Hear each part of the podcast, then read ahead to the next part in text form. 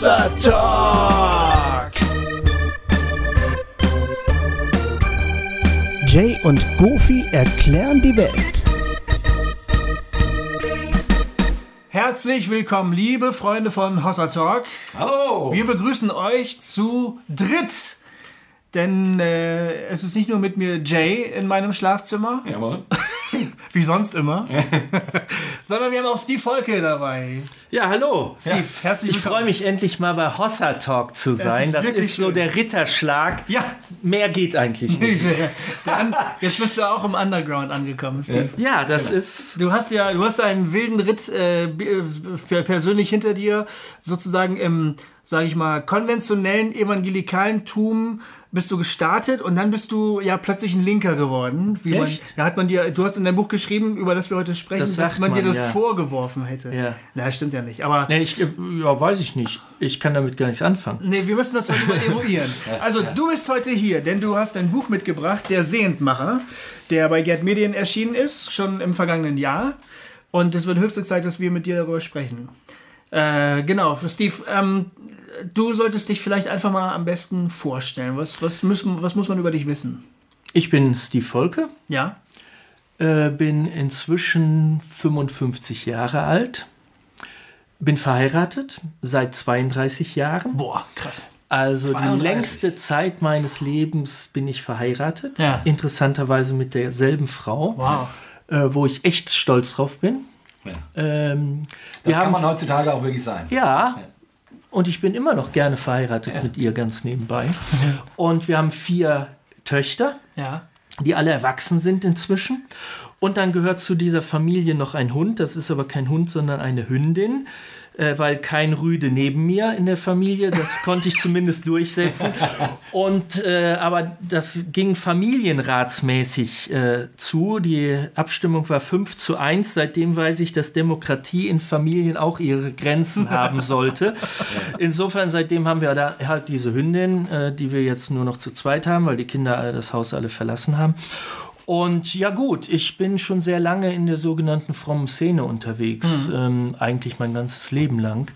Ich hatte viele Jahre eine Musikzeitschrift. Da hab ich dich kennengelernt. Also- genau, das war so eine eigentlich Schwarz-Weiß-Zeitschrift, hieß IXX. Wir sagten dazu X. Richtig. Und ich erlebe tatsächlich auch heute noch Menschen, die mir begegnen und die sagen, hör mal, bist du dieser Steve, der damals diese Musikzeitschrift gemacht hat? Ich habe noch alle Ausgaben gesammelt. Ja. Ja. Die sah immer schön aus. Ja. Die, die Bilder waren immer gut, fand ich. Ja, und ich muss sagen, also ähm, X äh, hat damals, als wir mit NIM 2 angefangen haben, äh, ihr habt, äh, als uns noch keine Sau kannte, unsere erste Produktion rezensiert und habt immer äh, uns äh, ähm, freundlich be begleitet. Äh, von Ja, das war, weil ihr, weil ihr schon damals so anders wart. Ihr seid auch heute wieder anders. Von daher, heute würde ich dasselbe tun, weil wir sind ja in der Szene inzwischen, wir worshipen uns ja zu Tode. Ja? So, und dann braucht man immer noch mal ein paar Leute, die das Boot rocken. Und ihr seid das. Von Yes, daher, heute danke. hättet ihr genauso einen Platz drin. Und zwar einfach nur, um das andere wieder zu featuren und nicht Mainstream sein. Und Mainstream ist ein ganz guter äh, Begriff, weil ich war noch nie Mainstream in meinem Leben. Ähm, eigentlich bin ich so ein bisschen vom Typ, wenn das von Interesse ist, ich bin eigentlich ein Antityp. Ja, also ich bin in einer extrem frommen äh, Umgebung aufgewachsen, in der Bibelschule und in einer fr sehr frommen Gemeinde, Brüdergemeinden-Hintergrund, da wurde also alles extrem ernst genommen. Und äh, wenn jetzt zum Beispiel die gesamte Jugendgruppe auf Missionseinsatz gegangen ist, ob das in der Stadt war, um Jesus-Zeitungen, die es damals gab, zu verteilen, oder ob das nach Spanien war, um irgendwelche Touristen mit dem Evangelium zu erreichen, da war meistens der Steve Volke der, der nicht mitgefahren ist. Ach ja. Nee, weil ich einfach nicht das tun wollte, was alle tun. Äh, weil ich einfach nicht unbedingt besonders, aber äh, das, was alle tun, ist mir auch bis heute noch suspekt. Ja. Ja, weil dann denke ich, nee, kannst du auch ein bisschen anders sein. Ah, das Kannst finde auch ich was gut. anders machen. das gefällt mir. Ja. Als ich dich kennengelernt habe, also wirklich kennengelernt, das war dann eigentlich hier erst in Marburg, ne, oder? Wir leben ja beide im selben Stadtteil, Kappel, Marburg Genau. Kappel. Als ich dich kennengelernt habe, warst du noch Publizist von Beruf? Ja. Ist das die richtige Bezeichnung? Du warst Publizist, Ich hatte oder? eine eigene Agentur, das war eine Kommunikationsagentur, ja. ähm, die ich gegründet habe ein Jahr bevor ich nach Marburg gezogen bin. Äh, wir sind 2003 nach Marburg gezogen. Hm. Davor war ich lange Zeit Verleger. Ach ja. Zum Beispiel war ich der Verleger von Adrian Plus, ja, der auch so ein Antityp ist. Ja. Oder ich hatte im Verlagsprogramm die Bücher von C.S. Lewis, Philip Yancey, äh, Jim Wallace und Ron Seider. Ah ja. Auch alles nicht so Mainstream-Typen ganz ja. nebenbei. Und deshalb habe ich sie verlegt und das hat sehr viel Spaß gemacht. Ja. Sag mal, ganz kurz dann, weil du gerade Adrian Pless erwähnt hast. Äh, wie geht's denn dem? Der hatte doch irgendwie einen Schlaganfall und so und du bist mhm. mit dem ja, Ich bin befreundet, ne? befreundet, ähm, ja. Er hat ja auch für mein Buch so ein kleines ja. Vorwort geschrieben. Genau. Ich habe ihm äh, große Teile in Englisch übersetzt Echt? und dann hat er gelesen, äh, ja, klar, schreibe ich dir mal was. äh, dem geht's gut. Dem, dem geht's sehr, sehr Ach, gut. Schön. Ja. Also der ist auch nach wie vor auf Tour, der hat sich völlig erholt. Ach, super. Und ist natürlich auch nicht mehr der Jüngste. Ne? Ja. Also Adrian ist jetzt auch schon gut über 60. Und mhm. äh, von daher, aber er ist nach wie vor unterwegs, schreibt nach wie vor seine äh, Bücher und ist nach wie vor ein Provokateur. Mhm. Ist ja einer meiner Heroes. Ist er? Ja, ja, klar. Aha. Logisch. Adrian Pless habe ich rauf und runter gelesen. Weil? Ja, weil er A, den Humor mit, mitbrachte, den man manchmal braucht, um als Christ überleben zu können. Mhm. und gleichzeitig aber auch Tiefe mitbrachte. Mhm. Also, und die Tiefe, äh, das ist, finde ich, äh, bei den From Chaoten-Romanen, aber auch bei seinen, auch bei seinen anderen Sachen, ähm, also der, der guckt einfach aus einer anderen Ecke. Und er mhm. kommt dann manchmal auf Gedanken, wo man denkt, ja, äh, ja, ist ja völlig klar. Huch, wieso bin ich da nicht drauf, ja, drauf gekommen? Und, und, und das eben verquickt mit diesem frechen Humor und auch durchaus anarchischen Humor ja. und, und, auch, und auch dem Willen, Menschen mal auf die Füße zu treten, dass, es, dass sie auch mal laut Aua rufen, das gefällt mir. Also ja, er erlaubt einfach sich einfach, er erlaubt sich das zu hinterfragen, wovon alle denken, dass das ja klar ist. Genau, genau stimmt. Und ja. für ihn ist das genau. auch klar. Genau. Aber erst nachdem er es hinterfragt ja. hat. Weil dann kann man auf neue Gedanken kommen. Und der andere Punkt, er, hat, er war schon relativ früh einer. Heutzutage äh, gibt es das in der christlichen Literatur zum Glück öfter, äh, aber damals nicht, fand ich, jemand, der zu seinen Schwächen steht. Mhm. Und der, der, der die Schwäche ähm, hervorgeholt hab, hat, um daran etwas deutlich zu machen. Also der nicht gesagt hat, ja, und äh, also der nicht aus dem Nachher erz erzählt hat, ja, da bin ich mal durch eine Krise gegangen, lalala, aber dann hat mir Gott gezeigt und bla bla bla, sondern der die Schwäche, also die Schwäche präsentiert hat und darin gezeigt hat, wie Gott wirkt. Mhm. Und das ist, das fand ich sensationell und das ist, äh, wie gesagt, das ist, das haben vor ihm zumindest in unserer Generation nicht, nicht so viele, viele gemacht. gemacht. Genau, ja. Hm. ja. Und der war sehr witzig. Ja. Ich habe ihn gelesen als Zivildienstleistender und ich musste äh, ganz früh morgens im, in Kloppenburg in einem Krankenhaus arbeiten. Ich bin dann also noch fast in der Nacht mit dem Zug dahin gefahren und war dann immer schon ein bisschen früher da. Und dann weiß ich noch, dass ich im, in, in der noch dunklen Eingangshalle des Spitals in Kloppenburg gesessen habe und Edwin Pless gelesen habe und immer vor mich hingekichert habe und aufpassen musste, dass ich nicht laut loslache, während da irgendwelche Opas mit ihrem Rollator so durch die Gegend schlurften ne? und ich dachte immer bloß nicht lachen, bloß nicht lachen, aber ich konnte fast gar nicht anders. Es war herrlich. Ja. Ja, also du warst Publizist, du warst Verleger, aber jetzt bist du der CEO, kann man sagen, der, der Geschäftsführer mhm. und Leiter von Compassion. Mhm Deutschland. Mhm. Du musst uns erstmal erklären, was Compassion ist, bitte. Also Compassion ist ein Kinderhilfswerk, das weltweit in 26 Ländern arbeitet und zwar in den Ländern ganz eng mit lokalen christlichen Kirchen und Gemeinden zusammenarbeitet, mhm. auf einer sehr breiten Basis. Wir arbeiten sowohl mit orthodoxer Kirche wie mit Anglican Church zusammen, als auch mit Pfingstgemeinden und Brüdergemeinden und äh, Official Protestant Church, also äh, das Pendant zur evangelischen Landeskirche hier mit dem Ziel, Kinder aus Armut zu befreien. Hm. Und das tun wir durch 1 zu 1 Patenschaften, nämlich dass wir äh, für jedes Kind in unseren Projekten, inzwischen 1,9 Millionen weltweit, einen Paten finden. Und dann 1,9 Millionen. Millionen, ja. Und äh, dann äh, verbinden wir die beiden und die äh, haben Kontakt zueinander durch Briefe und der Pate, der aus einem der reichen Länder kommt, zahlt 30 Euro im Monat hm. und von diesem Geld wird das Kind komplett rundum versorgt und wir bezahlen die Bildung von dem mhm. Kind. Ja. Weil im Grunde, ähm, es gibt ganz viele Ansätze, wie man Armut bekämpfen kann, aber eins, was nie fehlt, ist Bildung, Bildung, Bildung. Ja. Und das ist das Wichtigste. Und da fangen wir nicht erst bei Kindern an, die im Schulalter sind, sondern äh, bei uns kommen die Kinder in das Schulungsprogramm mit ihrem ersten Lebensjahr. Weil wir einfach wissen, dass eigentlich die Jahre 1 bis 5 die entscheidenden sind und nicht die danach. Mhm. Will sagen, man kann danach noch sehr, sehr viel lernen. Man lernt ja auch sehr, sehr viel. Aber wenn in den ersten fünf Jahren was versaut wurde, das holt man nicht mehr rein ja. im ganzen Leben. Und deshalb ist uns das einfach wichtig. Und wir tun das halt, äh, das sind keine Waisenkinder. Wir bauen keine Waisenhäuser sondern die Kinder sind in ihren Familien, die aber absolut arm sind. Mhm. Ja, und äh, das war für mich völlig neu. Äh, bis zu meinem 45. Lebensjahr hatte ich mit Armut überhaupt nichts am Hut. Ja. Eigentlich bis Compassion in mein Leben kam, hatte ich mit Armut nichts am Hut.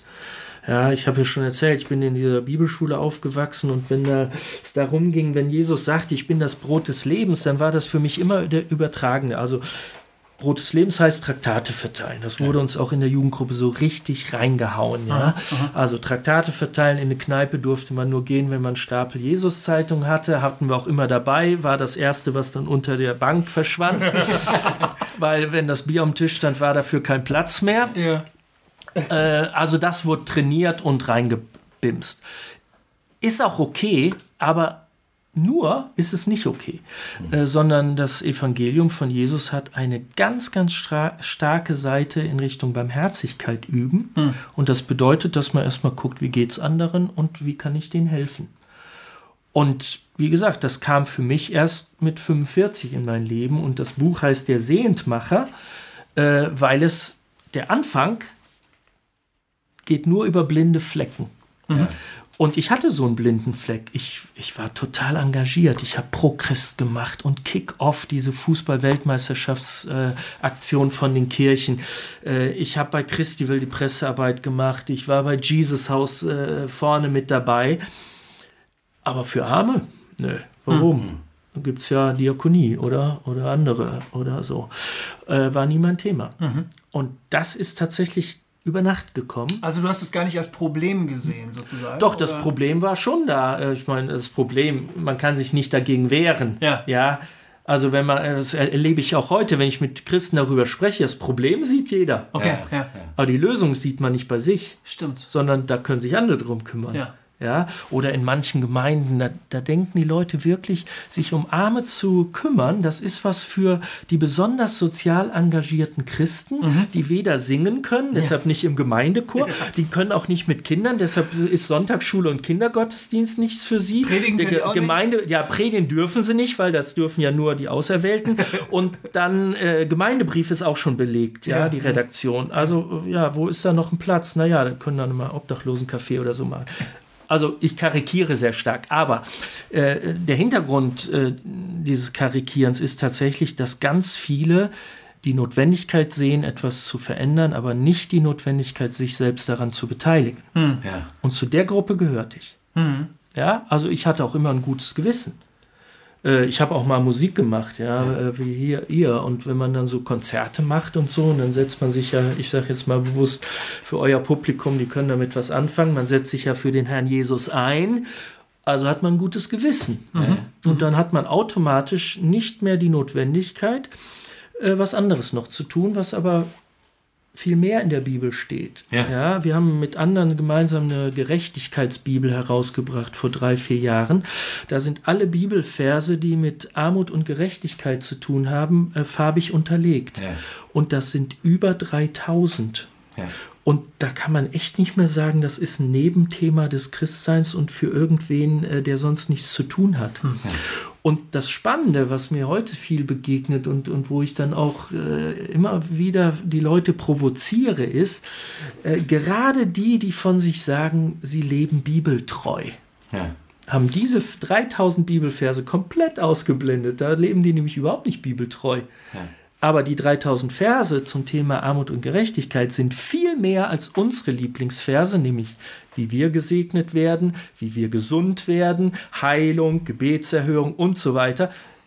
Oft stehen diese Sachen überhaupt nicht direkt in der Bibel. Die haben wir da irgendwie aus Nebensätzen uns zurechtgefuddelt, äh, weil wir denken, wir Oder brauchen sie das. stehen sogar gerade im Zusammenhang eigentlich Mit den Armen. Mit den Armen, genau. Ne? Also äh, du, du äh, in einem Kapitel setzt du dich ja sehr schön mit äh, Jesaja 58 auseinander. Ähm, wirklich in ein, eines, der, eines der ganz starken prophetischen Kapitel im, im, im, im Alten Testament.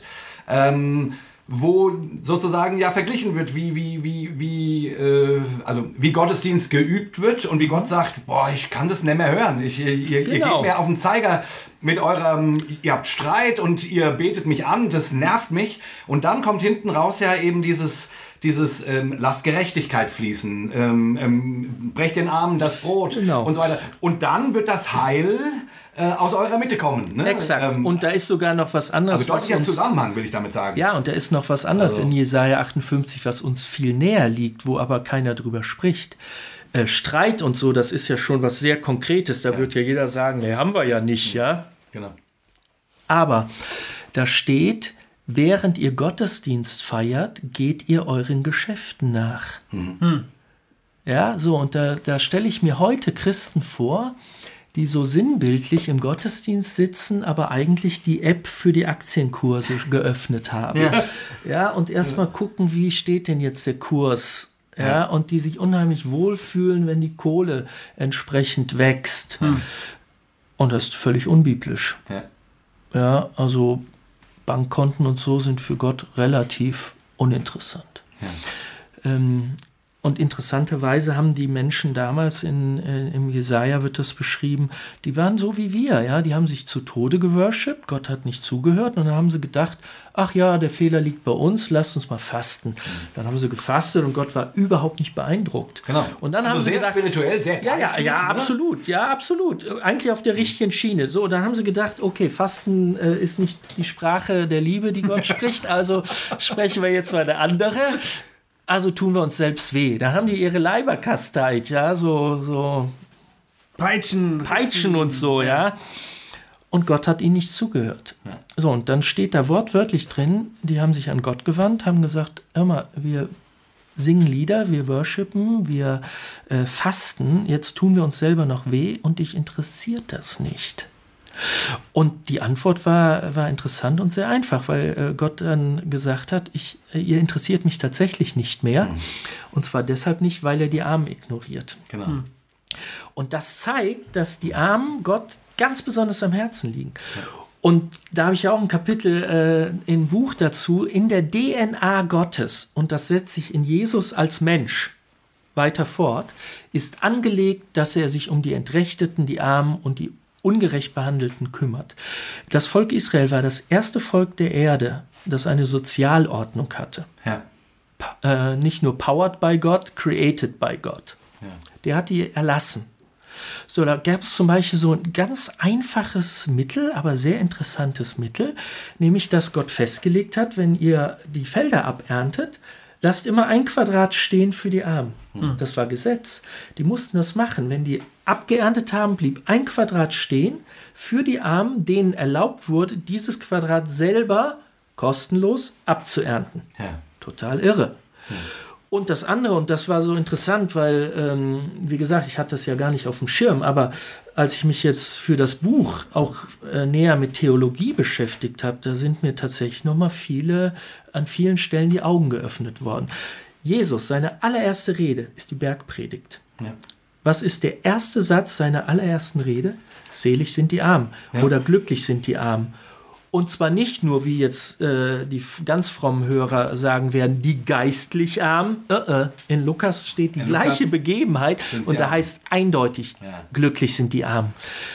So, und der ganze Bergpredigt, die, das erste Kapitel, da geht es nur um die Entrechteten, um die Trauernden, um die Armen. Und denen werden Versprechungen gemacht. Ja. Und ich bin fest davon überzeugt, dass Gott auch Reiche liebt. Ja. Und Gott hat nichts gegen Reichtum. Aber die Armen liegen ihm besonders am Herzen. Ja, Jesus hat irgendwie eine ganz besondere Beziehung zu den Armen. Und wenn wir ihm nachfolgen wollen, sollten wir das auch haben. Ja. Ja, Das das so. ist Das- aber für viele und für mich war es auch so, ist das ein richtig Riesenschritt. Ja. Wie ist es bei dir gekommen, dass du dann diesen, diesen Sinneswandel äh, vollzogen hast, dass Ja. da dieser blinde Fleck plötzlich verschwunden ist? Also das, das geschieht nicht über Nacht, das ist eine Entwicklung. Äh, sind so ein paar Bausteine. Der erste Baustein war, ich hatte diese Agentur und die bestand daraus, dass ich Pressearbeit gemacht habe für so viele fromme Aktionen, hinter denen ich komplett stehe. Also pro Christ oder so ist stehe ich 100% dahinter. Ja, also ich bin nicht so, dass ich jetzt im Nachhinein, ich habe jetzt das Wahre gefunden und das ist das Soziale und das andere. Überhaupt nicht. Äh, auch meine Kindheit, meine fromme, ich gehöre nicht zu den Leuten, die da irgendwas aufzuarbeiten haben. Ja, also ich habe meinen Kindheitsglauben weiterentwickelt und ich bin dankbar, dass ich einen Kindheitsglauben hatte. Okay, also ich hatte diese Agentur und habe neben der Pressearbeit auch Bücher geschrieben. Und da war ein Buch dabei, das bestand aus 52 Themen, nämlich für jede Woche eins und war ein Buch so für Hauskreise und das hieß Mehr vom Leben. Und in diesem Vorwort hatte ich geschrieben, was heißt es für mich persönlich mehr vom Leben zu haben und hat da, da unvorsichtigerweise geschrieben, für mich heißt es an jedem Tag offen für neue Gedanken, neue Wege, ja sogar für eine komplette Lebenswende zu sein. Und irgendwie hatte ich das Gefühl, Jesus hatte das Vorwort gelesen und hat dann gedacht, okay, bei dem Volke, da gucken wir jetzt mal etwas genauer nach. äh, wir schauen mal, ob der auch nur so ein frommer Autor ist, der hier irgendwas Nettes schreibt oder ob der das ernst meint. Ja. Und so hatte ich das Gefühl, als Compassion in mein Leben kam. Und das kam tatsächlich über Nacht durch einen Anruf, den ich in meiner Agentur bekam, wo ein Engländer mich anrief und sagte, hier, Herr Volke, wir haben gehört, Sie sind gut vernetzt, wir sind Compassion, können wir uns mal treffen? Habe ich gesagt, ja klar, können wir uns treffen. Und das Treffen fand dann am nächsten Tag statt. Der ist hier hingeflogen und wir haben uns in Wetzlar in einem Hotel getroffen. Ich hatte von Compassion noch nie gehört in meinem Leben. Ich wusste überhaupt nicht, was die machen. Bin am Vorabend auf die Website von denen, habe gesehen, Kinderhilfswerk, alles klar, habe ich nichts mit zu tun, aber wir können uns trotzdem mal treffen. So, und dann haben wir uns da getroffen. Seine erste Frage, Herr Volke, Sie sind gut vernetzt, wir sind Compassion, wir wollen gerne in Deutschland ein Büro eröffnen, was halten Sie davon? Und ich gesagt, weißt du, was, da halte ich gar nichts von, ihr könnt bleiben, wo ihr seid. Äh, weil, ja, weil wir haben so viele Hilfswerke hier und wir brauchen kein weiteres und vor allen Dingen brauchen wir garantiert kein weiteres amerikanisches Hilfswerk, was hier hinkommt und den Gemeinden das Geld aus der Tasche zieht und wir als Gemeinden in Deutschland haben da nichts von. Er war nicht geschockt. Er sagte, das hätte er schon mal gehört, aber das wäre vor zehn Jahren gewesen und jetzt hätten sie so den Eindruck, es wäre jetzt langsam mal Zeit, in Deutschland ein Büro zu öffnen, ob ich mir denn mal anhören könnte, was sie machen. Da habe ich gesagt, ja, ich habe den Tag eh reserviert, also der ist eh hinüber, also wir können gerne miteinander sprechen. So, und dann hat er mir ein, zwei Stunden erklärt, was Compassion macht und danach habe ich mich echt entschuldigt bei dem, weil Compassion sowas von anders ist als alles, was ich bisher kannte. Und ich habe mich entschuldigt und ich habe gesagt, äh, weißt du was, ich glaube nicht nur, dass ähm, hier Platz ist, sondern ich glaube sogar, dass wir in Deutschland euch brauchen. Und was hat diesen Wandel innerhalb so kurzer Zeit bewirkt? Das war, dass er mir glaubhaft versichern konnte, dass die Arbeit für Arm Gemeinden verändert, weil es die Christen verändert. Die kommen zum Beispiel durch Patenschaft dazu, dass sie geben, dass sie lernen, wer teilt, gewinnt. Wer teilt, hat mehr vom Leben. Wenn ich etwas abgebe, bekomme ich auch etwas. Das andere, was äh, der Aspekt ist, ist, dass Compassion so arbeitet, dass sie keine Missionare schicken. In keinem dieser über 6000 Projekte von Compassion gibt es Ausländer. Das sind alles Einheimische. Das fand ich überzeugend. Weil es ist nicht Jesus und McDonalds, es ist nicht Jesus und Coca-Cola, äh, zum Glück auch nicht Jesus und deutsche Theologie, sondern es ist, die Gemeinden vor Ort entscheiden, wie sie mit den Kindern, die sie kennen, weil sie in ihren Umgebung leben, umgehen. So, wir haben zwar ein, ein weltweites Curriculum, was Bildung angeht. Wir wissen auch ganz genau, was ein Kind, was acht Jahre ist, gelernt haben muss und was ein Kind, was zwölf Jahre alt ist, gelernt haben muss. Und das wird auch in unseren äh, Kinderzentren vermittelt. Aber die Einheimischen machen das und das finde ich überzeugend. Ja. So, und dann, der nächste Baustein war, dass der mich nach Haiti eingeladen hat. Meine allererste Begegnung mit Armut war Haiti. Und es hat mir die Schuhe ausgezogen. Ich habe sowas noch nie gesehen in meinem Leben. Noch nie. Ich dachte, ich spinne. Und ich habe alles erlebt, was auch äh, jetzt äh, Menschen, die mit Compassion zu tun haben, erleben, die mal ihr Patenkind besuchen. Du kriegst einen so heiligen Zorn. Ja. Und du denkst, das darf hier einfach nicht wahr sein. Ich habe zum Beispiel auf Haiti mit Kindersklaven gesprochen. Diese Kindersklaven, sogenannte Rest avec, ähm, das kommt aus dem Französischen, heißt eigentlich Rest avec, also bei jemandem bleiben. Aha. Die haben alle eine grausame Geschichte. Die werden von ihren Eltern teilweise aus den Bergen zu ihren Verwandten in die Städte geschickt, weil die denken, denen geht es da besser. Aber die werden sofort versklavt. Wir haben da Interviews gemacht mit Kindern, die mussten den ganzen Tag arbeiten für die Familie, in der sie lebten. Die durften nicht mit am Tisch essen, die durften wirklich nur das, was vom Tisch runterfällt, essen. Die mussten nachts vor der Tür schlafen, die hatten kein Bett und nichts. Und wenn man das so miterlebt, dann denkt man, also das allererste, was ich mache, wenn ich zu Hause bin, ich charter eine Maschine und die werden alle rausgeflogen. Das ist ein Reflex, der ist völliger Unsinn, weil man macht nur Platz für die Nächsten, weil da ein ganzes System dahinter steht. Und insofern muss man da auch politisch ran, man muss strategisch ran. Ja. Ähm, und interessant war, ähm, als wir da die Woche auf Haiti waren, da hat mich nachher ein Mitarbeiter gefragt oder meine Frau, die war mitgefragt, hör mal, habt ihr die Armut berührt? Und das hatten wir nicht. Wir hatten die gesehen, aber wir hatten sie nicht berührt, weil wir hatten das Rückflugticket immer in unserer Tasche. Aber die Armut hat uns berührt und hat uns echt ins Herz gebohrt. Ne?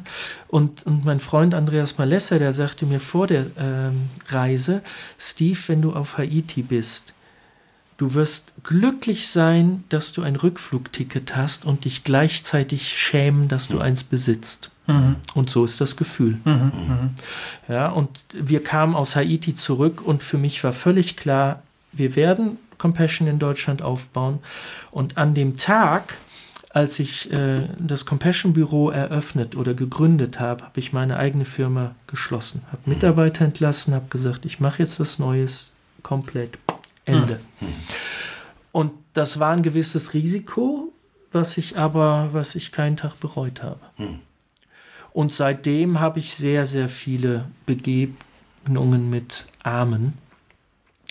Und ich bin aus fast jeder Reich rausgegangen. Und ähm, in dem Buch sind viele dieser Begegnungen. Ja.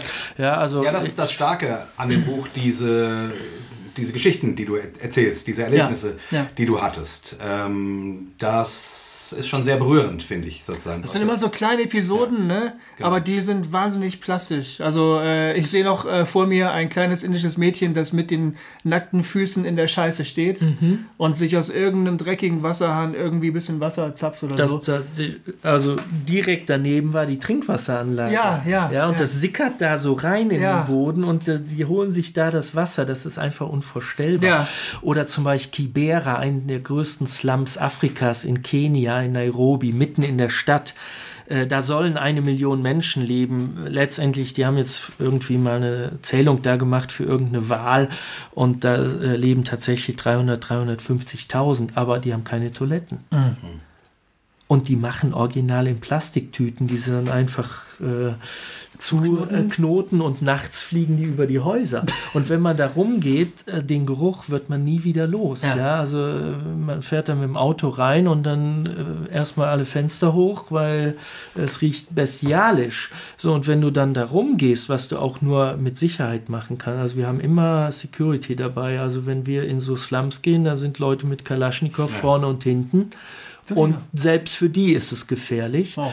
Und ähm, da kannst du keine 10 Meter gehen, ohne in irgendeine so eine Plastiktüte zu treten, die dann natürlich auch platzt und und so weiter Kopfkino und so geht dann los. Genau. Genau. Aber ähm, also ich höre ja auch Hossa Talk, ja, und ich habe äh, diese Sendung gehört, wo äh, Jay von San Francisco erzählt hat. Ja. Und von äh, Jesus, der am Straßenrand sitzt und Motherfucker sagt, da hatte ich so ein bisschen äh, Probleme mit. Und zwar gar nicht äh, mit dem Gedanken, dazu. dass Jesus da sitzt, sondern für mich ist schon ein Unterschied, ob Jesus da sitzt oder ob ein Armer da sitzt und Jesus sich mit dem so identifiziert, dass er sagt, was ihr dem getan habt, habt ihr mir getan. Mhm.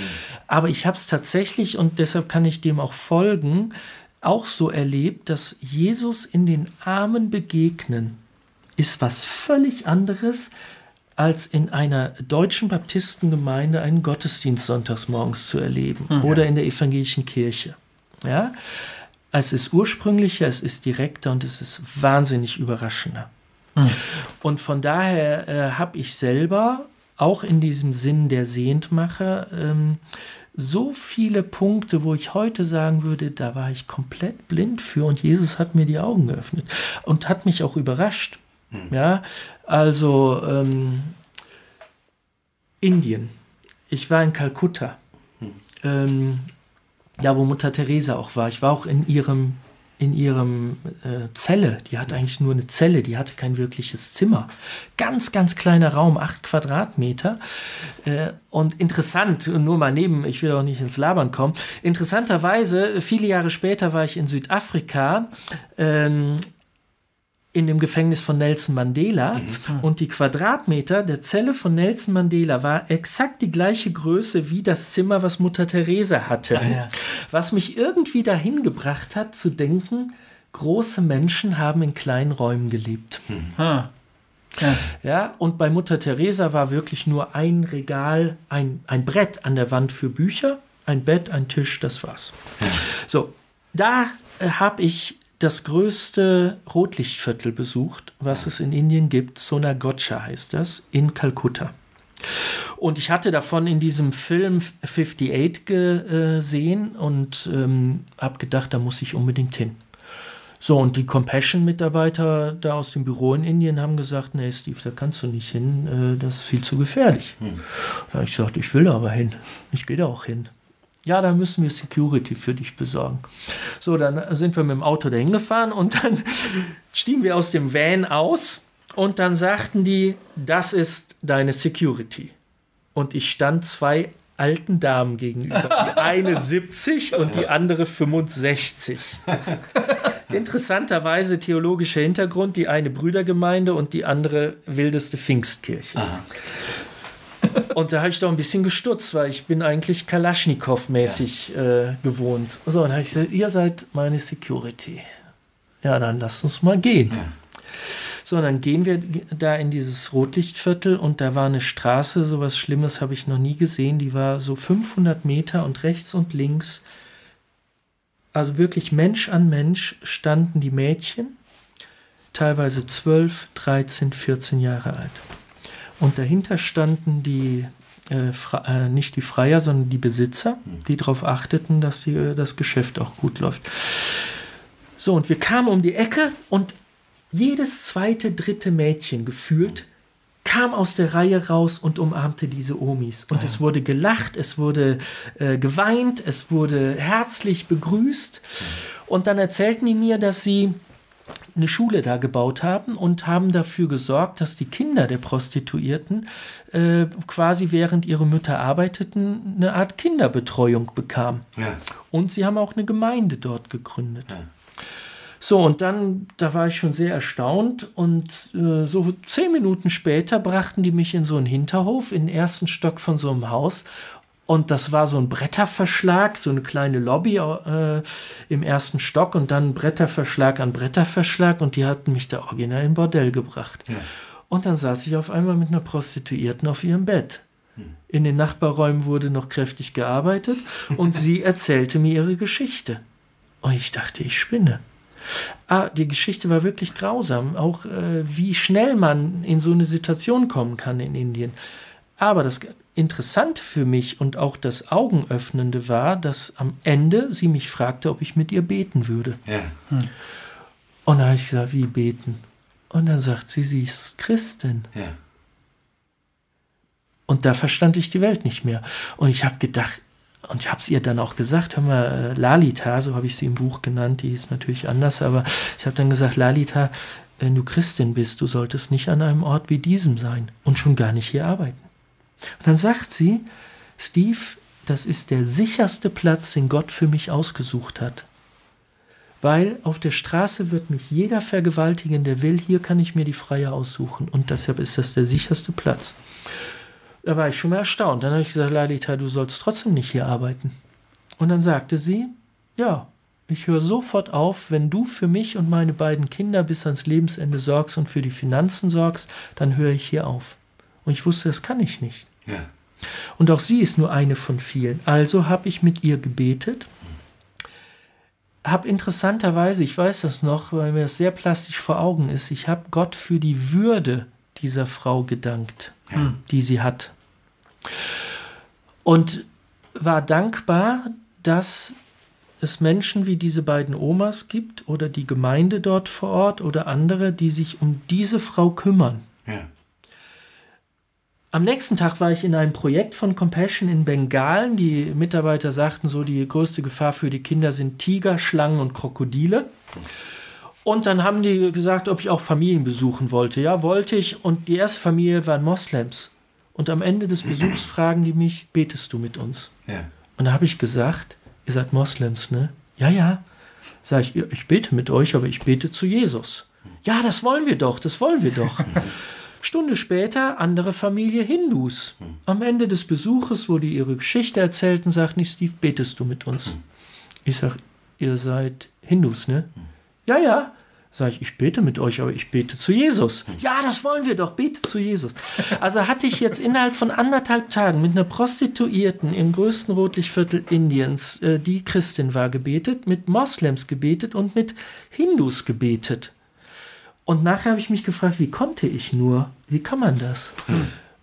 Und ich habe eine Lösung gefunden. Man kann das, wenn die Liebe über die Rechtgläubigkeit steht. Ja. Wenn die Barmherzigkeit wichtiger ist als das Bu der Buchstaben glauben. Hm.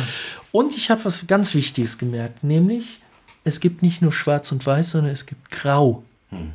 Und in die Grauzonen unserer Welt möchte, das, möchte Gott, dass wir seine Liebe und seine Farbe bringen.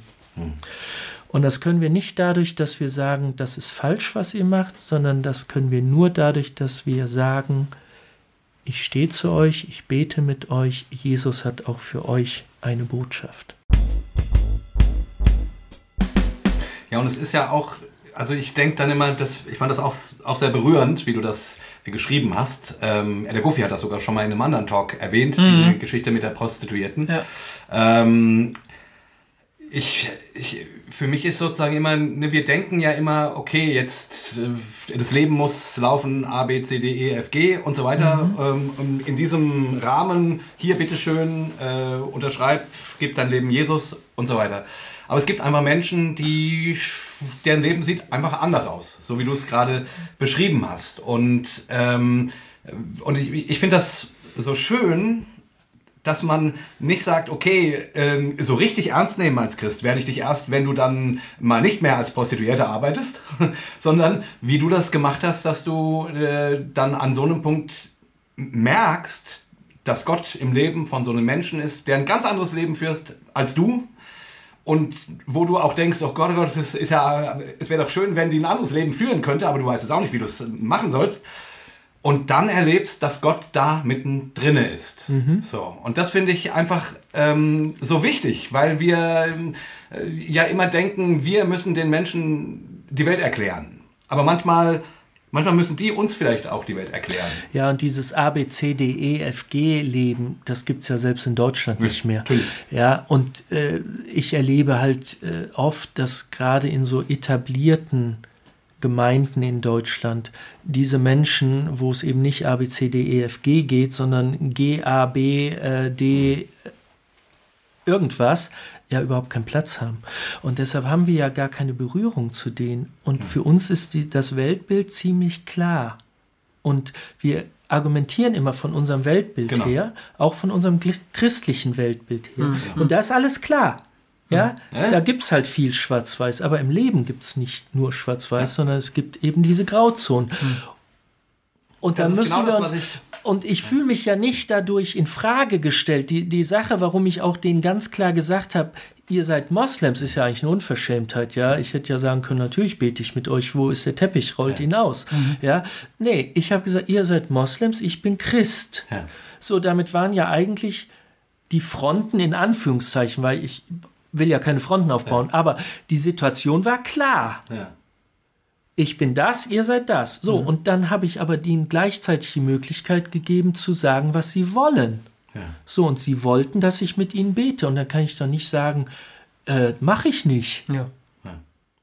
Ja, also dann mache ich das doch. Und von daher, wir müssen über diese Grenzen, die wir selber oft aufbauen, springen. Und ich glaube, das können wir tatsächlich nur, wenn Barmherzigkeit über Rechtgläubigkeit steht. Ja, und das ist ja letzten Endes genau das, was, was Jesus ja selber getan hat. Also, Genau. also das ist das, finde ich, schillerndste am Leben von Jesus, dass er da mit den Huren und den Zöllnern und mit den äh, X und Ys und Zs äh, seine, seine Zeit verbracht hat und denen gedient hat, mit denen gefeiert hat, mit denen wahrscheinlich ähm, gewandert ist, äh, denen was erzählt hat und so weiter und so fort. Aber, aber jetzt eben nicht nur ihnen, ihnen Vorträge gehalten hat, sondern mit denen, mit denen war. So. Und, äh, ähm, und, und das ist auch das, was ich vorhin eben ähm, von der passt das gut, ne? Ähm, wo wir vorhin kurz von, von, von Adrian Bless hatten. Ne? So, so diese Qualität in der im Fehlerhaften, in der Gebrochenheit, in dem, wo es eben gerade nicht läuft. Also das ist ja, Adrian Platz macht das ja so schön, herauszuarbeiten, was alles schief geht Ja, ja. und darin Gott zu finden.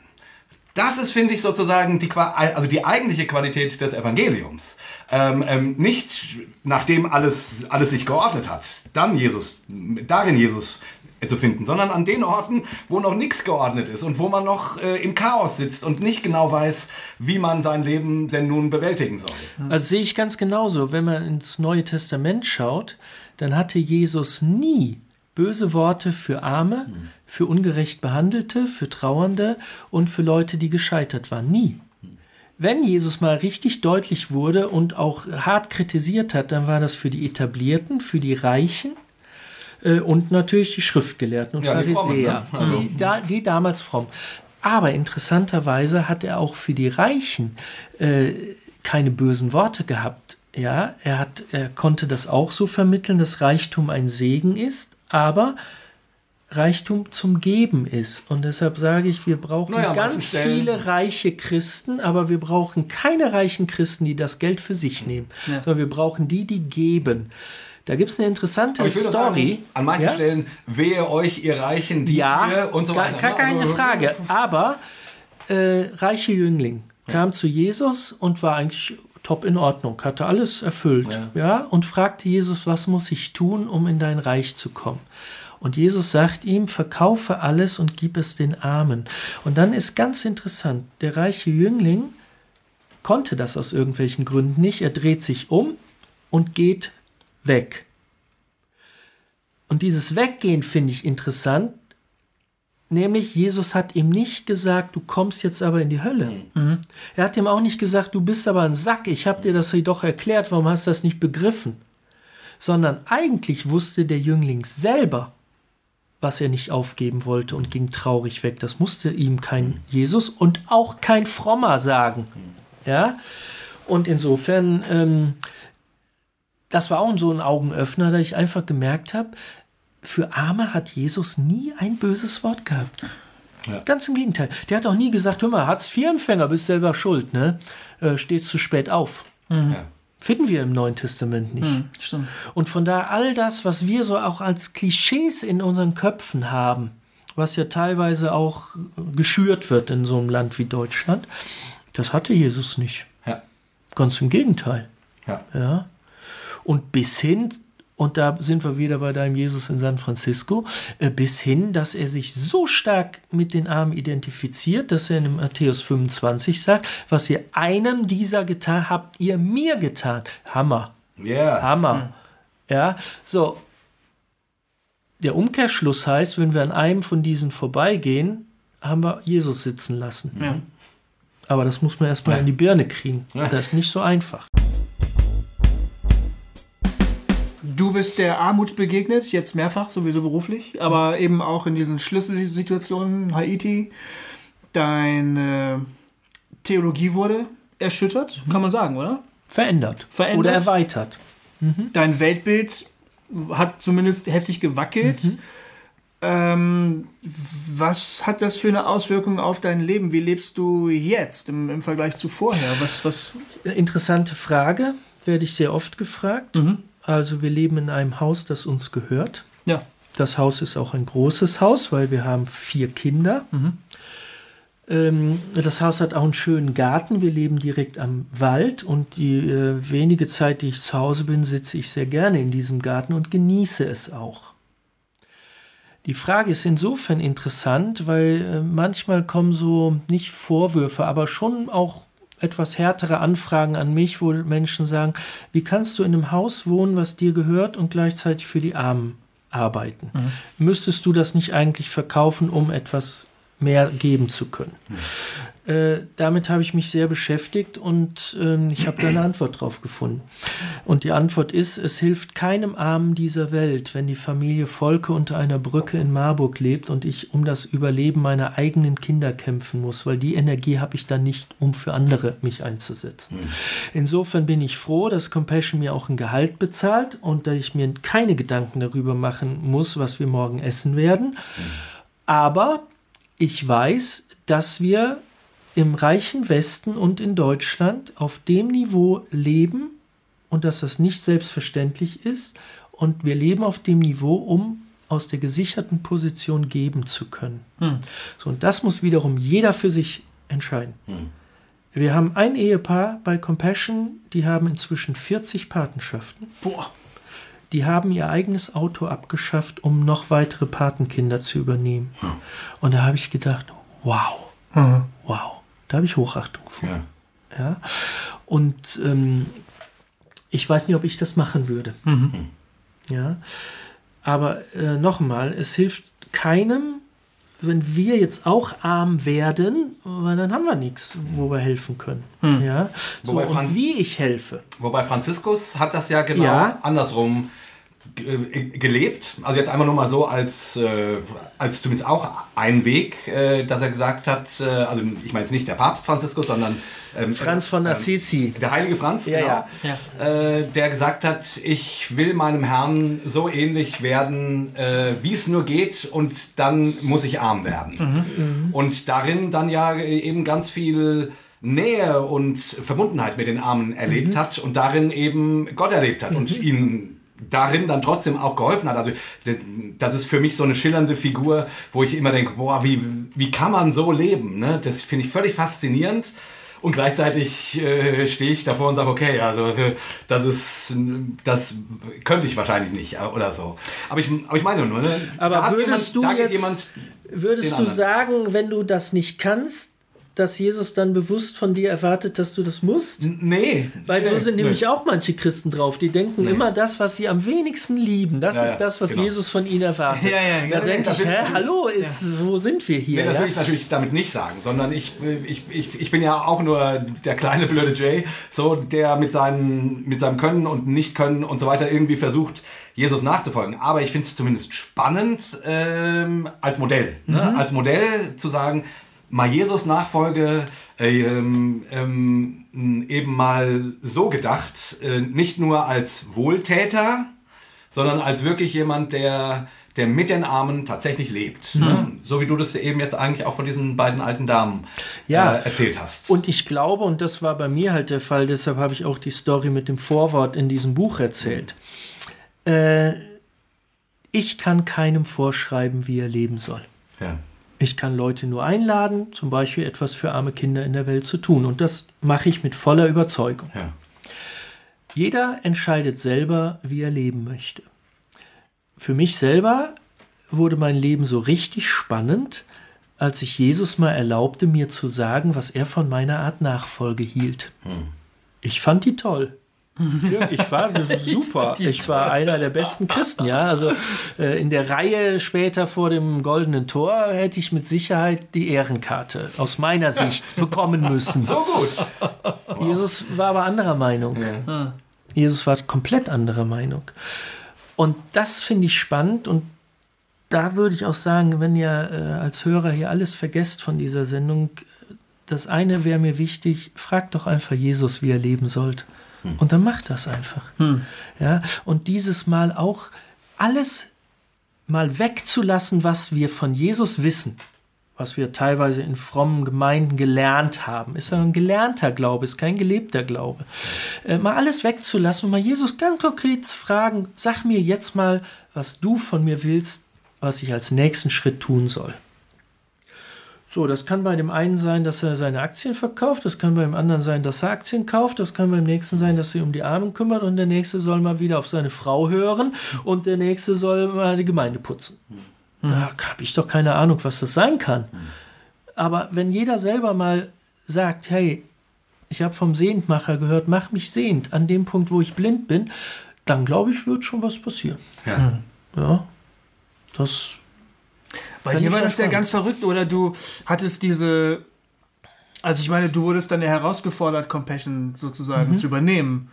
Ähm, und das war jetzt ja eine Herausforderung, auf die du nicht so ohne weiteres vorbereitet gewesen bist, oder? Wie, Nee. Also, also und, und Gott war da sehr nachdrücklich, schreibst du in deinem Buch. Also Ja. du hast so immer wieder mal so ein, also gewisse Prompts bekommen, so. Also, Gott hat den ungeeignetsten in Deutschland ausgesucht, den er finden konnte. Und das erzähle ich wirklich ohne Scherz, Ironie und das ist Fakt. Zum damaligen Zeitpunkt war meine Ehe kurz vorm Scheitern. Ich hatte keine Beziehung zu unseren Kindern oder eine sehr, sehr distanzierte.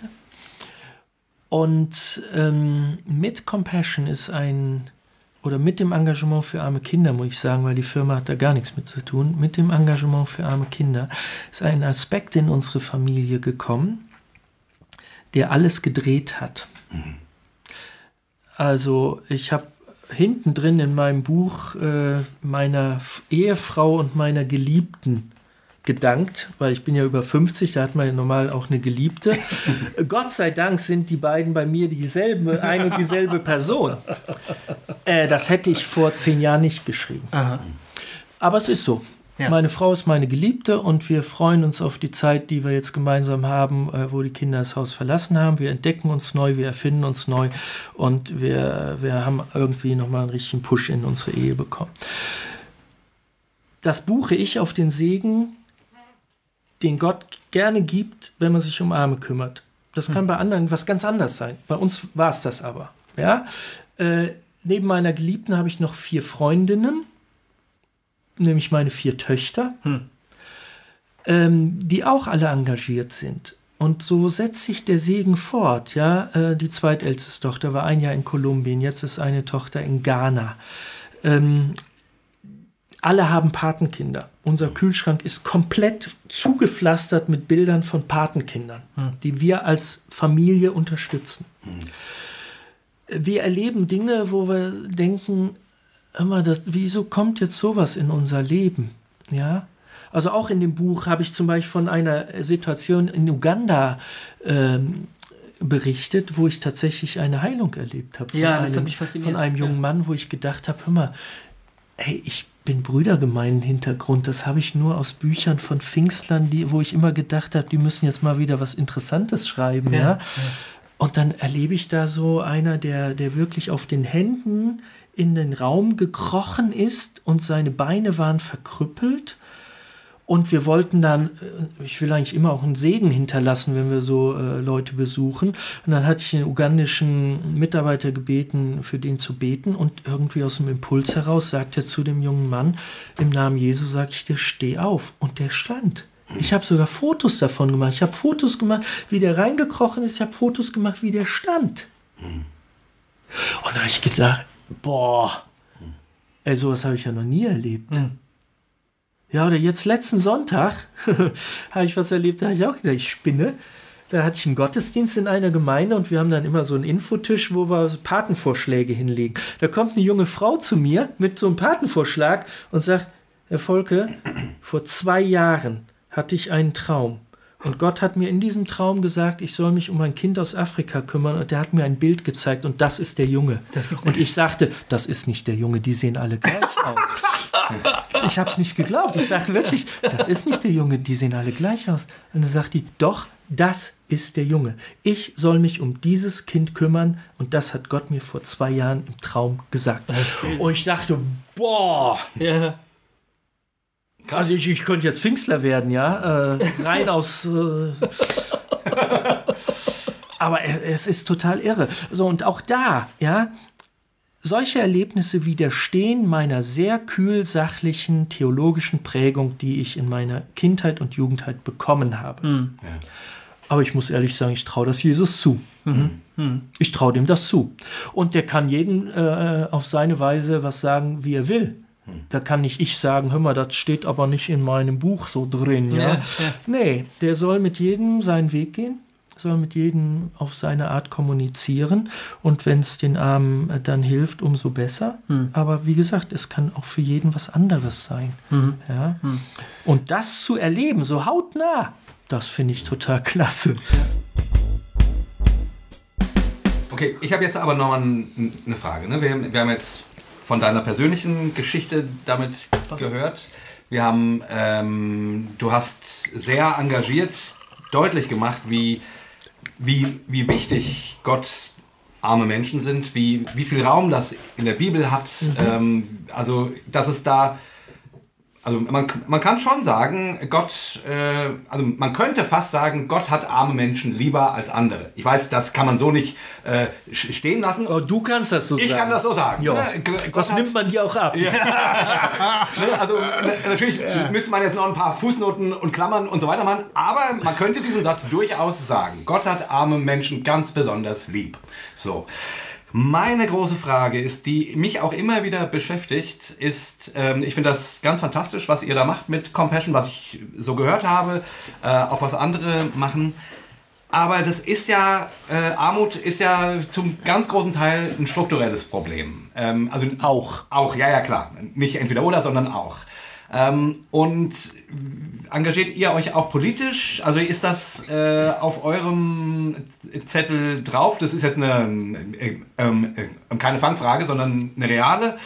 Ähm, und, und wie würdest du sagen, also diesem, diesem Problem, dass wir hier zwei, äh, also dass unsere, unsere Gesellschaft so unendlich reich ist und die andere so unendlich arm, so ein paar Patenschaften werden das ja nicht ändern. Die ändern sehr, sehr viel. Die ändern auch die Welt. Vor allen Dingen erstmal die Welt für das einzelne Kind. Mhm. Aber ich gebe dir komplett recht. Ja, es gibt 400 Millionen arme Kinder auf der Welt. Da machen die 1,9 Millionen von Compassion und die, was weiß ich, 2,5 Millionen von World Vision und die 250.000 Kinder von Kindernothilfe und was Brot für die Welt macht, erstmal gar nichts, könnte man meinen. Und ich gebe dir auch 100% recht, dass äh, sich um Arme zu kümmern auch immer eine politische Dimension hat und auch haben muss. Ja. Und wir helfen jetzt den Kindern in einer 1 zu 1 Beziehung und das verändert Leben. Wir gehen da immer auch auf Masse. Also wir unterstützen nicht ein Kinderheim in Tansania mit 400 Kindern, das ist uns zu wenig. Wir unterstützen parallel 75.000 Kinder in Tansania, weil wir ganz genau wissen, wenn die die Schulbildung haben, wenn die vielleicht teilweise studiert haben, die verändern ihr Land. Hm. Die verändern ihr Land. So, und das ist unser Ziel, dass die selber ihr Land verändern. Oder ihre Region oder ihr, was weiß ich auch immer. Ja? Ähm, in Guatemala haben wir in einer Region gearbeitet und durch die Arbeit von Compassion sind 90 Prozent der dort wohnenden Christen geworden. Echt? Das hat die gesamte Region verändert. Die sind zum Beispiel eine Region, in der es Müllbehälter gibt, weil die so ein unser Dorf soll schöner werden gemacht haben. Ja, weil sie gemerkt haben, wenn solange Müll auf der Straße liegt, haben die Leute auch Müll im Kopf. Also räumen wir den Müll von der Straße und dann können wir mit denen anfangen zu arbeiten, dass sie ihr Leben auch ein bisschen aufräumen. Compassion arbeitet für Kinder und Jugendliche durch Kinderpatenschaften und alles andere, was wir tun, tun wir mit Partnern. Zum Beispiel mit International Justice Mission. Mhm. Äh, in, auf den Philippinen haben wir ganz viel mit Sex Trafficking, zu tun. Ähm, da unterstützen wir IGM, die die Gerichtsverfahren führen. Wir führen keine Gerichtsverfahren. Wir helfen ja. den Kindern und Jugendlichen. Ja. Aber die mit unserer auch finanziellen Unterstützung führen die die Prozesse in unserem Namen. Mhm. Oder wir haben andere ähm, Partner, die alles eigenständige Werke sind, aber mit denen wir zusammenarbeiten. Ähm, Wasserprojekte zum Beispiel. Ja? So, aber auch das, das ist alles so leichter im Kopf, als man denkt. Ja. Also zum Beispiel nach dem Tsunami war in Südindien, ja, haben deutsche Firmen Wasseraufbereitungsanlagen gespendet. Kostenlos. Ganz, ganz toll. In dem Moment, wo die die da aufgebaut haben, haben die 10.000 Wasserträger arbeitslos gemacht. Hm. So, jetzt könnte man natürlich als, als Deutscher da sagen, ja, ein, ein, ein Mann, auch wenn er Inder ist, der sollte kein Wasser tragen. Ja, und dann, was macht er dann? Hm. Wo, wo hat er Einkommen? Hm. Ja, insofern, ganz wichtig ist, dass wir immer vor Ort fragen, was braucht ihr wirklich, wie können wir euch helfen? Und dann das tun, was die brauchen und nicht, was wir gerade zur Verfügung haben. Nur weil wir Wasseranlagen herstellen. Ja. ja. So, und das andere ist äh, das Strukturelle. Und da ist wirklich, also gegen Bosheit von Menschen kann man eigentlich kaum Mittel setzen. Hm. Und äh, zum Beispiel, wir arbeiten in Äthiopien äh, sehr stark. Äthiopien hatte vor ein paar Jahren wieder eine Hungersnot, ist hier kaum durch die ähm, Medien. Medien gegangen und äh, da hat Europa ganz viel Hilfsgüter äh, hingeliefert und die äthiopische äh, Regierung hat die einfach Postwenden an Nigeria verkauft. Die lassen ihre eigenen Leute verrecken, anders kann ich es nicht sagen, um Geld zu bekommen, wovon die dann Waffen oder so kommen. Ja. Das ist komplett der Hammer. Ja, oder auch so eine strukturelle Geschichte wie das äh, Reis, Mais an der Börse gehandelt wird, das ist Sünde, das ist komplette Sünde. Äh, die, die Marktpreise werden von Börse ähm, bestimmt. Und der Kleber von ZDF, der hat eine sehr schöne Sendung gemacht, eine zu Durst, eine zu Hunger.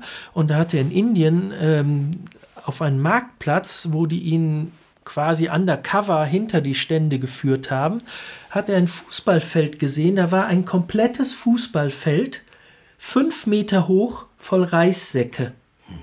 Und die indische Regierung hat die da gebunkert, äh, um Marktpreis an der Börse äh, zu erzielen. Die, allein dieses Fußballfeld hätte ausgereicht, um einen Großteil des Hungers der Welt zu beseitigen. Stattdessen ver, äh, verfaulen die Säcke da. Und das ist einfach nicht okay. Mhm. Das ist einfach nicht okay. Im Spiegel las ich vor kurzem, ein Drittel aller Lebensmittel weltweit werden vernichtet, nur um Preis zu halten. Ja. Das ist so eine Sauerei. Ja. ja. So, aber wer hat die Macht, die Power und auch den Einfluss, weil da kommt man nur rein über Lobbyarbeit, wer hat den Einfluss dagegen etwas zu tun? Ja. Und da ist man tatsächlich, und da geht ja so ein bisschen deine Frage hin, ist man tatsächlich auch hilflos. Ja. Hm. Ich meine, ich finde sozusagen, also gerade im, im, in dem, bei, den, bei den alttestamentlichen Propheten wird das so deutlich. Ähm, ne? Wir hören das immer sehr persönlich und das ist richtig, aber ganz, ganz oft werden dort eben äh, ungerechte Strukturen mhm. angekreidet und, und gesagt, so, so geht das nicht. Oder überhaupt die, die ganze Einführung, das ist ja wahrscheinlich nie gelebt worden, aber die Idee zumindest des Jubeljahres und so weiter und so fort. Ne? Also du hast äh, in der Bibel, ähm, und du hast das vorhin ja auch gesagt, mit einer Art Sozialgesetzgebung, ne? Mhm. also die, die, ähm, also wir Christen denken oft, ähm, okay, Barmherzigkeit, äh, das, das soll der einzelne Christ tun. Und das stimmt. Aber, aber die Schrift selber äh, ist so davon überzeugt, dass auch Strukturen ähm, entweder für oder gegen Arme arbeiten und, und für Gerechtigkeit oder gegen Gerechtigkeit arbeiten können, dass ich finde, wir dort unbedingt was tun müssen. So. Und wie ist dann die große Frage? Deswegen habe ich. Glaube ich auch, mit einem kleinen Einwurf. Ja. Die Menschen zur Zeit des Alten Testaments waren überwiegend gottgläubig. Hm. Das sind die heute nicht mehr. Ja. Wir haben es heute mit einer weltweiten Situation zu tun, äh, wo, wenn wir in Regierungskreise schauen, äh, gottgläubige Menschen, noch nicht mal als Christen, also keine Jesus-Nachfolger, sondern gottgläubige Menschen absolut in der Minderheit sind. Mhm. So, und in einer ähm, Lebenssituation oder in einer Philosophie, wie wir sie in allen westlichen Ländern haben, nämlich eine evolutionäre Philosophie, der Stärkere setzt sich durch, mhm. Äh, da hat Barmherzigkeit eigentlich keinen Platz. Mhm. Das ist ja zum Beispiel das Verrückte in Indien, dieses Kastensystem, das ist ja völlig irre. Ja, ein, ein, Inder aus einer höheren Kaste würde niemals für einen Armen etwas tun, ja. weil die sagen, es ist Schicksal, Karma. Ja, äh, der kann ja wiedergeboren werden, wenn er gut war als Kuh oder als Fliege oder als König oder was weiß ich was.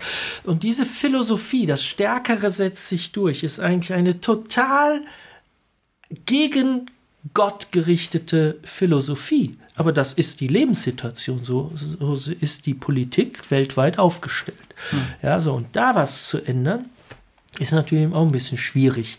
Und vielleicht ist es auch das der Grund, warum wir bei Compassion uns eher wirklich auf die Barmherzigkeit, hm. ja, also Gerechtigkeit, Barmherzigkeit sind tatsächlich beide Seiten einer Medaille, mhm. aber wir sind eindeutig auf der Barmherzigkeitsseite mhm. Und nicht auf der mhm politischen Gerechtigkeitsseite. Ja. Ähm, aber es gehört beides dazu. Das andere muss ganz genauso sein. Ja. Und wir scheitern natürlich manchmal genau an den politischen Verhältnissen, wo wir sehen, wir haben jetzt über Jahre in Menschen investiert, in Jugendliche investiert, in Kinder investiert. Und jetzt sagt so eine doofe Regierung, alle Christen raus hier. Ja? So, dann ist man natürlich fast geneigt zu sagen, hat sich das alles gelohnt. Mhm. So, menschlich gesehen vielleicht nicht, aber wie Jesus das sieht, ist ja eine ganz andere Sache. Ja. ja und das wird er dann mal irgendwann regeln. Ja, ja. Ja, aber das ist tatsächlich diese Diskrepanz. Nur was willst du denn machen? wenn du so Leute hast wie in Äthiopien, die deine Hilfsgüter verkaufen, willst du da hingehen und sie erschießen oder was? Mhm. Ja, was willst du machen? Du, du, kommst ja auch nicht dahin und kannst sagen, ich will mal mit euch drüber reden, lass uns mal diskutieren, können wir mal einen Hossa-Talk machen über gerechte Verteilung genau. von Hilfsgütern. Nee, sind die ja nicht offen für. Also irgendeinen Weg muss ja finden. Und für mich ist das der persönliche Weg. Ja, also ich unterstütze gerne ein Kind, zum Beispiel auf Haiti, in dem vielleicht naiven Glauben, dass dieses Kind vielleicht mal Präsident wird. Mhm. Und dann ein anderer Präsident wird, als wenn er mich nicht kennengelernt. Nein, vergesst es. aber, aber ähm, wenn er die Bildung nicht gehabt hätte. Aber du hast, glaube ich, noch keine ähm, Präsidenten getroffen, die mal Compassion-Kinder waren, aber du hast schon Bischöfe getroffen, glaube ich, die Compassion-Kinder waren. Ich habe Bischöfe getroffen. Ich habe zum Beispiel mal in Kenia hatte ich eine schwierige Situation bei der Einreise bei der Immigration. Und da saß eine junge Frau und die musste mir einen Stempel in, in mein Papier äh, geben. Aber es gab, ich weiß gar nicht mehr, was das Problem war. Es gab jedenfalls ein Problem. Und dann hat die gefragt, ähm, was ich denn in Kenia wollte. Und dann habe ich gesagt, ich arbeite mit einer NGO. Und dann hat die gesagt, welche NGO? Und dann habe ich gesagt, Compassion. Hat die gesagt, ich bin ein früheres Compassion-Patenkind. So schnell hatte ich den Stempel noch nie auf dem Papier. Äh, hatte ich gar nicht erwartet. Ja. Völlig toll. Ja, schön. ja. Oder wir haben in Uganda ein ehemaliges Patenkind ist in die Regierung gekommen, eine Frau, Margaret heißt die. Interessanterweise ist sie für ihre Region ins Parlament gewählt worden. Und was hat sie als ihr Hauptthema? Frauenrechte. Hm. In Uganda ein spannendes Thema. Hm. So, die ist natürlich nicht die Alice Schwarzer von Uganda geworden, sondern sie hat auf dem Werte-Skala oder auf dem Werte-Hintergrund, den sie bei Compassion kennengelernt hat, mhm. Frauenpolitik gemacht. Ja, ja finde ich toll. Ja. Finde ich total toll. Oder äh, ich war in Äthiopien mit äh, Freunden auf einer Reise und einer äh, war Journalist, ein bisschen kritischer eingestellt und fragte dann Projektdirektor, hör mal, hier äh, werden doch die Mädchen noch verheiratet, ne? Und dann sagte der, nee, das ist hier verboten. Und dann fragte er nach und sagte, ja, was ist denn, was macht ihr denn, wenn ein 16-jähriges Mädchen, wenn der Vater kommt und sagt, das Kind darf jetzt nicht mehr zu euch in die Gemeinde, darf nicht mehr in das Kinderzentrum, weil die muss jetzt heiraten. Und Und da sagte der ähm, Leiter von dem Kinderzentrum, dann werden wir mit dem Kind gegen den eigenen Vater klagen, weil das ist hier verboten. Oh. Habe ich gedacht, wow. Ja, hätte ja auch sagen können, wir beten dann für das Kind oder so. Werden sie auch machen. Aber er hat gesagt, wir klagen gegen den eigenen Vater, weil das ist verboten. Und da wird nämlich wieder Struktur, Genau. auch falsche Kultur mit Evangelium in die Waagschale geworfen und geschaut, was ist das Beste für dieses Mädchen. Und wenn es gegen den eigenen Vater geht.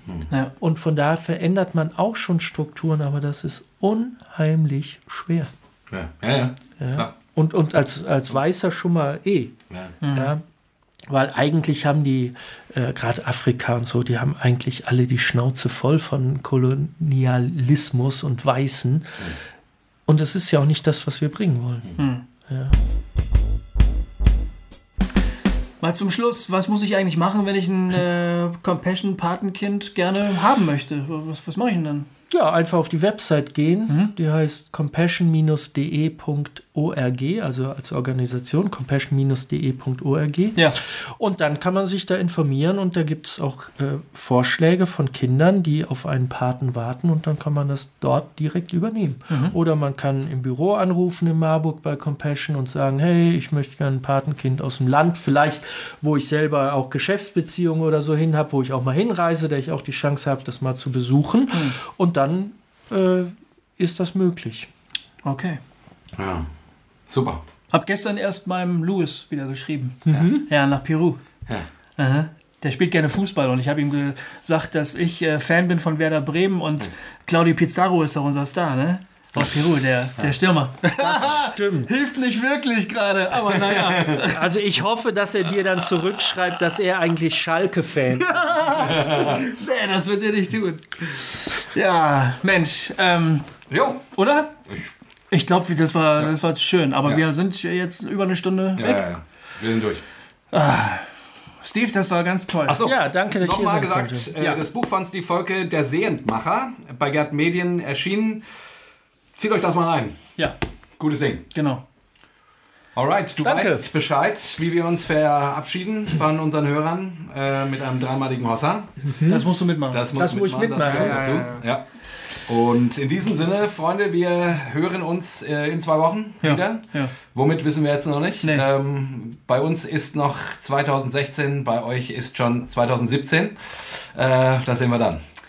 Also, äh, wir verabschieden uns. Danke, dass du da warst, Steve, mit einem dreifachen. Hossa! Hossa! Hossa! Auf Wiedersehen.